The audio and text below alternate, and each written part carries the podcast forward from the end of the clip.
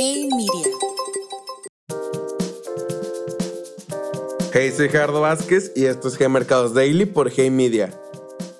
Y empezamos con que los miembros del bloque petrolero de la Organización de Países Exportadores de Petróleo aprobaron un sutil incremento en la producción de crudo. Los exportadores de petróleo acordaron incrementar la producción a un ritmo de 100.000 barriles por día durante el mes de septiembre, una cifra que tendría un efecto prácticamente nulo en el mercado energético.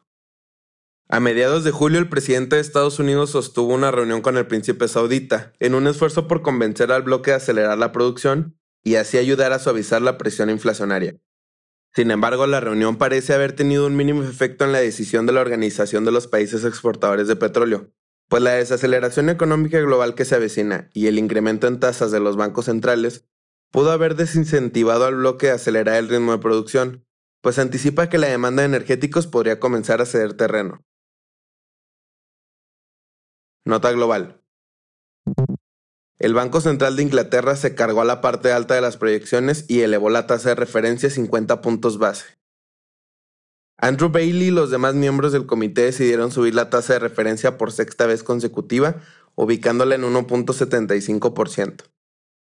El aumento representa el movimiento más agresivo del Banco Central desde que ganó su independencia en 1997, en un esfuerzo por suavizar el nivel de inflación que navega por niveles por encima del 9% desde hace tres meses.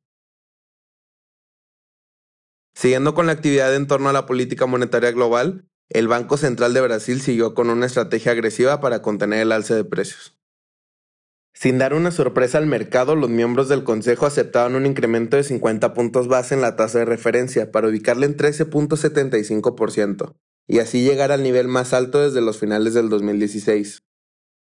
Los reguladores luchan contra la constante alza en la inflación, explicada por el incremento en los precios de alimentos y combustibles.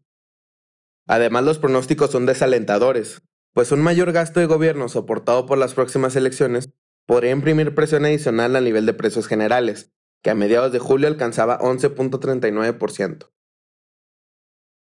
Nota México. Bank of America recortó sus proyecciones de crecimiento para el país. El banco estadounidense dijo que espera una desaceleración en la economía hasta llegar a un 0.0% para el final del 2023, explicado por una ralentización de Estados Unidos causada por mayores tasas de interés, así como presión en el mercado doméstico derivado de una política fiscal algo restrictiva, mayores costos de financiamiento y las dificultades que se viven en torno al Tratado de Comercio de Norteamérica. En materia de política monetaria, los economistas de Bank of America estiman que la tasa de referencia cerrará el año 9.5% y se mantendrá sin recortes durante el 2023.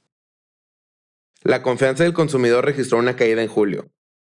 La pérdida de poder adquisitivo entre la población ha tomado factura en el sentimiento de confianza en el corto plazo, como resultado, el índice de confianza en el país se dio terreno por tercer mes consecutivo, esta vez a un ritmo de 2.3 puntos comparado con la cifra de junio y ubicándose en 41.3.